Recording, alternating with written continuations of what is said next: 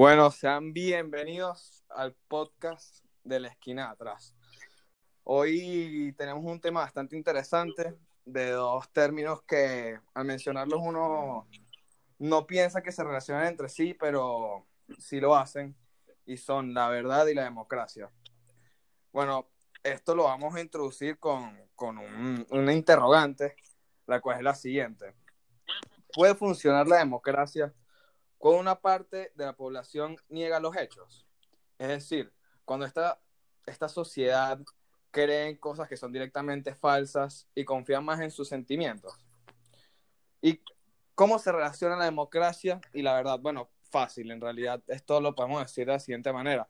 Para empezar, la, la verdad es lo, lo que dirige a la sociedad y si una sociedad es ignorante, pues fácilmente al momento de hacer una elección, al momento de decidir, pues no tendrá lo necesario para tomar esa elección tan importante, como por ejemplo puede ser la elección de un presidente y por eso día la democracia. Esta idea de la democracia que es que el pueblo, la gente elige su, su líder y ellos tienen el poder de lo que suceda en su nación. Pero entonces, esta, estos dos términos, ¿qué, ¿qué, piensan ustedes, muchachos? Alfonso, Santiago, Andrés, ¿qué piensan sí, ustedes? Um, en verdad son dos términos que al oírlos sentimos que ya bien relacionados, la verdad y la democracia, que la verdad ya se encuentra dentro de la democracia, pero lamentablemente nuestro país es ejemplo de que no. La democracia de Venezuela en los últimos 20 años ha sido bastante corrupta, mentirosa, y bueno, ha crecido en la población una sociedad ignorante, forjando gente sin educación, por lo cual este declive venezolano ha ido peor a medida que pasan los años. Siento que no existe una confianza en relación población y gobierno y que sencillamente todo lo que dicen es mentira, ¿no? Eso es lo que pensamos al oír a nuestro presidente hablar y, y lamentablemente toda esta gente sin conocimiento de, de, la materia los escucha y se deja llevar por lo que ofrece el presidente, por como puede ser ejemplo las, las cajas CLAP. ¿No? Santi, ¿tú qué opinas al respecto? Santiago Osorio, mi compañero querido. Bueno, eh, mi querido Alfonso, la verdad es que yo tengo que opinar un poco de lo mismo, o sea, y coincidir con ustedes de paso, con lo que dicen tú y Carlos, porque la verdad es que me parece que, eh, obviamente, el término de la democracia y la verdad van de la mano. Ojo, no, no se da en este país, lamentablemente, ese, bueno, ese es acierto pues entre la democracia y la verdad, que son eh, ambos conceptos que tienen que ir de la mano porque representan algo que le genera, digamos, al pueblo y a la sociedad eh, un sentido de, de verdad, pues de, de, que el pueblo sabe lo que está haciendo y lo que está pidiendo. Ojo, no quiere decir que como en este país no se puede, en otros países no se pueda. Obviamente hay países en mejores estados los cuales llevan estos conceptos de la mano y todo, digamos que fluye de manera normal o, bueno, mejor que esta, evidentemente. Eh, tengo que decir que, eh, bueno, es una pena para que, o sea, me da pena decir que en este país no, no se logre eso. Y la verdad es que yo no sé eh, cómo en algún momento este país podrá lograr que esa armonía entre la democracia y la verdad funcione. Pero yo no sé qué opina Andrés sobre este tema. La verdad es que no sé qué opiniones tiene él sobre esto.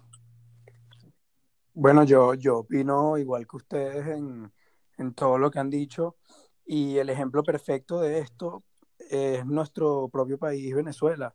Por ejemplo, en el, en el gobierno de Chávez, él, él, él, prometió flores, él prometió un paraíso a todo el pueblo y la gente ignorante que no, no estaba muy claro el tema, pues decidió seguirlo y él nada más con, con hacer unos proyectos así como Misión Vivienda y muchos otros, compraba a la gente y la gente lo quería mucho a pesar de que él no fue un buen presidente. Y bueno, también que también hay que decir que los venezolanos nos dejamos llevar mucho, ¿no? Como por ejemplo, hace poco, recientemente, llega, llega otro, otra persona, por así decirlo, Juan Guaidó, el presidente interino. Y, y bueno, y nosotros ya como que des- desesperados, tratando de buscar algo, cualquier luz, cualquier chispa de esperanza, también nos dejamos llevar muy fáciles eh, por otras personas, pues. Y nada, eso es algo que, que hay que cambiar en, si, hay que, si queremos sacar el país adelante. Estoy muy de acuerdo, Andrés. La verdad, tienes mucha razón, razón en ese tema. Y siento que, bueno, que la esperanza es lo último que se pierde. Pero en esta tragedia ya que llevamos 20 años, siento que, que ya lo que queda es salir del país, lamentablemente. Este tema eh, toca bastante el corazón de los venezolanos. Es un tema bastante delicado. Y bueno, me gustaría también escuchar un poco más a mi compañero Carlos Noetzlin.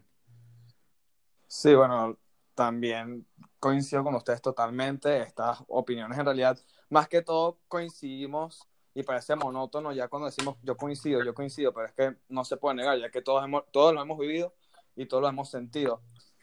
Pero bueno, ¿qué más se puede decir? Simplemente cabe destacar que esto de la verdad y la democracia son temas que siempre van a estar relacionados y a pesar de que lamentablemente en nuestro país no, no se viva al 100% la, la, de buena manera, no queda de otra manera que, que seguir adelante y bueno, como dijo Alfonso, capaz la solución para algunos sea irse y para los otros quedarse y, y luchar. Pero bueno, más, más para añadir ustedes, algo para terminar. Nada, me gustaría agregar que, que en verdad el futuro somos nosotros y queda en cada uno de nosotros, en el conocimiento que llevamos en el Instituto Cumbres, llevarlo hacia la verdad, ¿no? Hacia, hacia buscar a la Venezuela que nuestros padres nos contaban de lo que era.